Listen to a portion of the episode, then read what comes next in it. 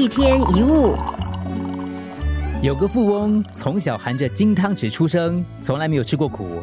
由于继承了惊人的遗产，他从来不曾努力，也能继续过着锦衣玉食的生活。这富翁虽然年纪不小了，言行举止还是很任性。只要有人有事稍微不顺他的心意，他就暴跳如雷。他的老婆虽然时常劝他，可是他都当成耳边风。某一次，富翁进行健康检查，医师就警告他要控制体重，否则疾病很快就会找上门。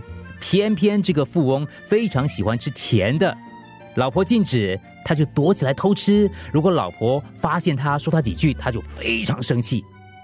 有一天，老婆生气了。晚餐的时候端上的不是饭菜，而是蛋糕、饼干、巧克力。富翁看了拍手叫好：“哇，都是我爱吃的，太好了！”一下子就把一桌的甜点吃个精光。第二天早餐，富翁吃了一大碗红豆汤；午餐吃冰淇淋，晚餐是苹果派。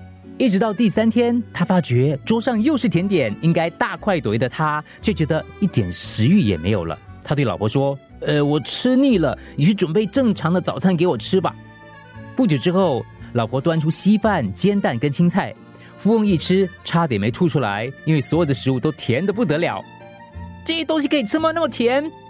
老婆冷冷的回说：“你不是喜欢吃糖吗？”哈，只有糖，东西怎么会好吃呢？老婆诚恳的回答：“人生当中除了甜，还有酸、苦、辣、咸。只享受甜，你的人生怎么会精彩呢？”每个人都在写自己的故事，命运只是创作的背景跟舞台，至于要怎么演出，则是看你自己。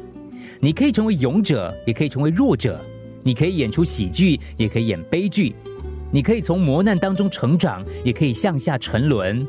你既是作者，也是书中的主角。每个人都有机会改变故事的情节，甚至决定整个故事的结局。当然，如果你希望内容精彩、有可看性，就必须安排更多的考验，那是必然的。每次命运考验都是一个机会，提供你更多色彩的资料，去填补以及丰富你的生命，让你成为一个有故事的人。一个没有碰到任何问题的人物，没有挑战，这部小说情节，这个故事还会精彩吗？人生就是真切的爱过、痛过、苦过，才没白活。要苦辣酸甜都尝过，才算是活过。一天一物。